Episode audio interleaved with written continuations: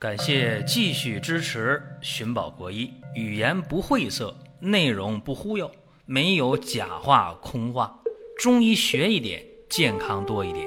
寻宝国医，求医不折腾。下面说几个微信公众号：蒜瓣兄弟、寻宝国医、光明远。各位在公众号里，我们继续缘分。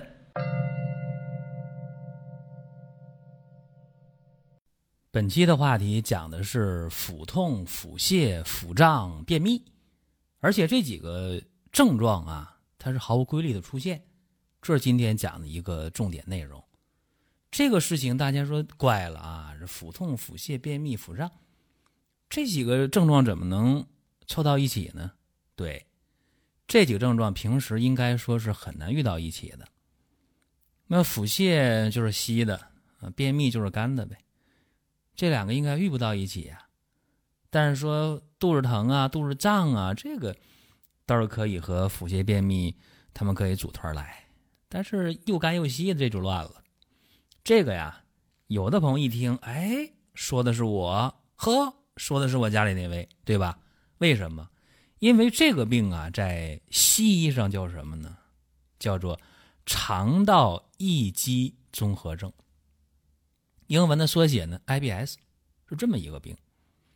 说的通俗一点就是肠道功能紊乱，就这么一个病。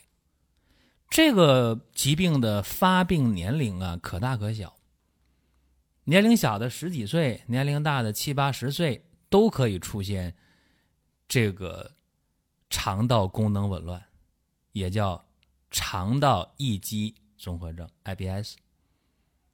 那这个病啊，在临床诊断当中，一定要排除一个肠道的器质性病变，再一个呢，得排除肠道的感染性病变。什么意思呢？你比方说，有这个结肠炎、溃疡性结肠炎，或者说呢，有这个肠道的息肉，或者说更可怕的啊，有这个肠癌，是吧？这得排除。准排除呢？做肠镜啊，是吧？一目了然。可能有人说这太痛苦了，肠镜太遭罪，那起码得做一个 X 线背灌肠吧，起码得看一下。当然了，这个变常规那是必不可少的。就这些排除了，排除肠道的器质性病变和感染性病变，然后呢，还会反复的出现拉稀呀、便秘啊、出现肚子疼啊、肚子胀啊，这些情况，这个就能确诊了。所以啊，有这个病的人不在少数，关键是如何治疗啊？这个是很纠结的一个事情。这个病，西医可能会告诉你：“哎呀，说你平时啊，不要精神紧张啊。说你平时吃东西的话，你不能规律点吗？吃点细软嫩烂的，吃点易消化的，别总吃那个辣的，别总吃那个大鱼大肉的，别总喝酒啊。”当然了，大夫说的话嘛，大家会听。为啥会听呢？因为遭罪嘛。看病也遭罪，得病也遭罪，是吧？所以说检查又花钱，车又贵，所以大夫说的话你肯定会听。但是能听多久呢？不一定。有的可能会听个一两个月，有的可能十天半个月的，有的可能一两天过后就忘了。所以说呢，又是想吃啥吃啥，或者说经常。呃，情绪处于焦虑紧张的状态当中，那这样的话，内分泌必然失调，啊，神经调节也会异常，又会造成了呃肠道的动力异常，就肠蠕动会异常，也会呢导致这个神经调节异常，啊，内脏感觉过敏，然后呢，这种肠功能紊乱，这种肠易激综合症又会出现。所以说，这是西医啊，对这个病也没有什么好办法啊。客观的讲，这不是说是中医粉啊说的话，也不是说是西医黑说的话，不是。我说客观的讲，就西医对这个病真的是没有什么好办法。大家可能会问啊，说那你中医就有好办法吗？是吧？那我找中医也看过这病，是吧？西医都给我确诊了，我找中医看，我喝不少药也没喝明白。我理解这个事情啊，中医呢也不是百分之百就能治好这个病。你也得遇到明白人啊，这很重要。因为中医啊，对这个病的认识呢，叫什么？叫阳明胃土虚，厥阴肝风震动，不是我说的啊，叶天士说的，大医家是吧？那这个病既然主要在于肝，对吧？在于脾土，那怎么办呢？就是培土益木，或者说呢，酸甘缓急法，这就简单了。于是乎呢，有这么一个方子啊，就出来了，非常简单，就是用白芍药、白术、乌梅、香附、防风、直窍、黄连、吴茱萸、砂仁、炙甘草，这是一个打底的方子啊。而且我们发现啊。出现腹泻、便秘、腹胀、腹痛，出现肠道功能紊乱，出现肠易激综合症，就出这个病啊！我说的都是一个病。有这病的人，确确实实除了情绪就是饮食，或者受过凉，但是最终呢，跟情绪、饮食关系最密切。所以在治疗的过程当中，我刚才说这个方儿啊是非常非常有效的。那么大家可能会问啊，能举个例子吗？对吧？大家经常会问，哎，说你这儿有没有治好的？嘴边话是吧？大家就会想到这个事情。那下面给大家举一个例子啊，大家可以仅供参考。有一个男性患者啊，四十五岁，反复的腹泻便秘，一焦虑紧张，一想点事儿，或者一吃点凉的，吃点硬的，吃点辣的。吃点油腻的，或者是吃点凉的，就加重了。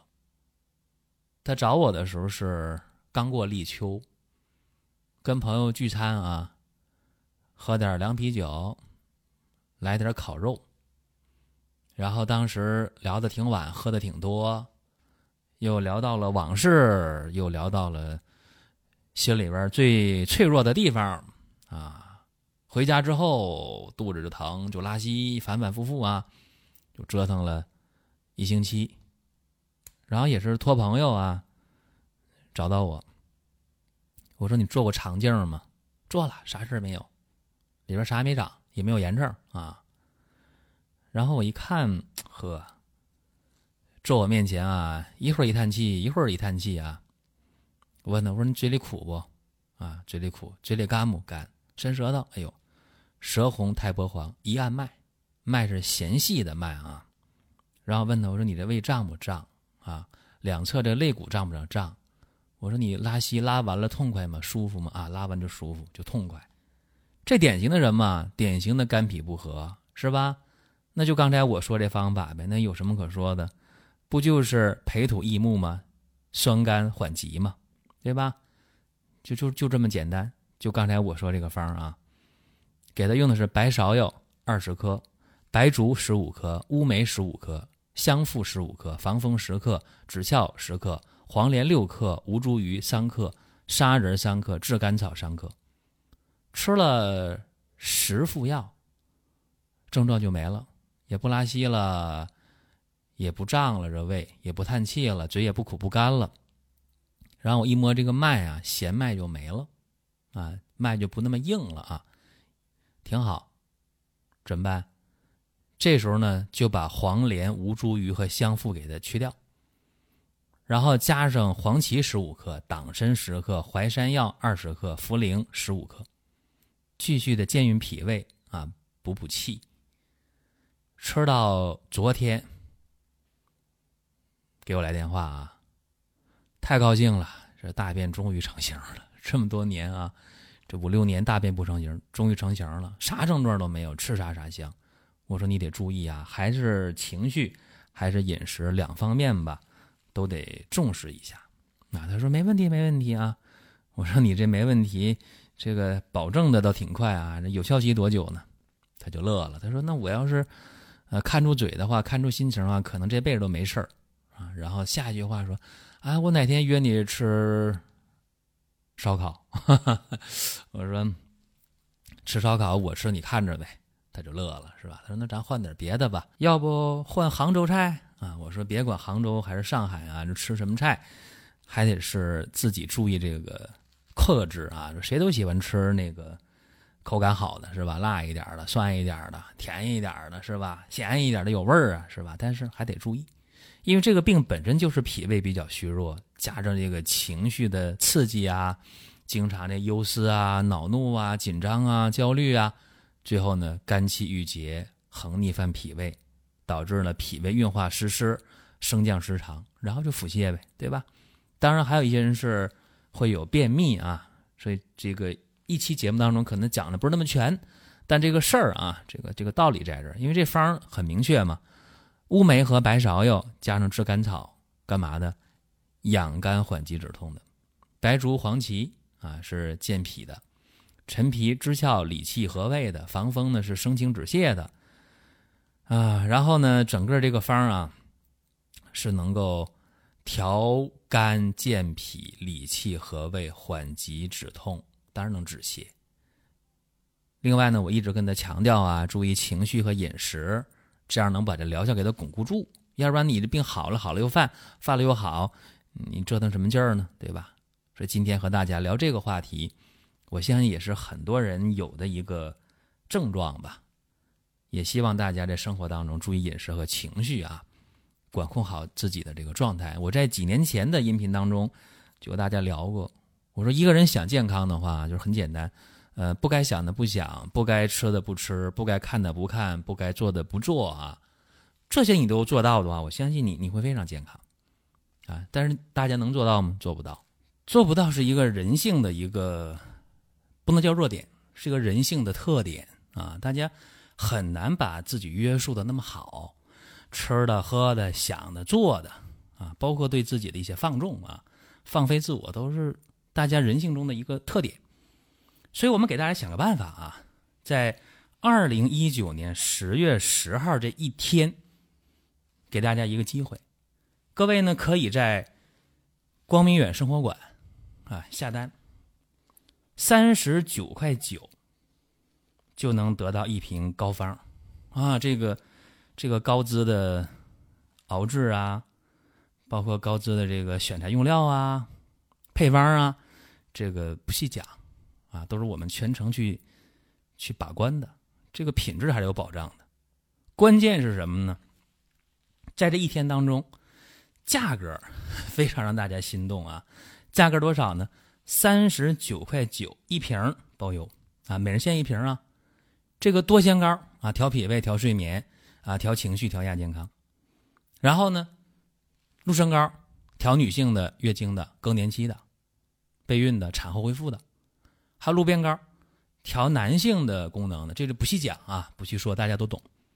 所以说这三个膏方，现总有一款或者有两款适合你，对吧？有这么一个机会啊，给大家去调补一下。而且天气也逐渐凉了，也到了该进补的时候了。所以说大家可以把握这个机会啊，网页搜索“光明远生活馆”。或者直接关注公众号“光明远”更简单。对了，还有一个事儿啊，就是在二零一九年十月十六号啊，长白山的鲜人参，我们会给大家顺丰发货啊，顺丰发货，全程是冷链的啊，非常好，送到你的手里面，或者送到你想送的人的手里面都可以。所以说，十月十六号鲜人参啊，大家还可以把握这个机会。这个很可能是今年最后一批啊！这不是最后一批的话，嗯，也是还有一批最多了。今年就这样了，因为天气越来越凉，这个土一冻上是吧，挖不出来这个参。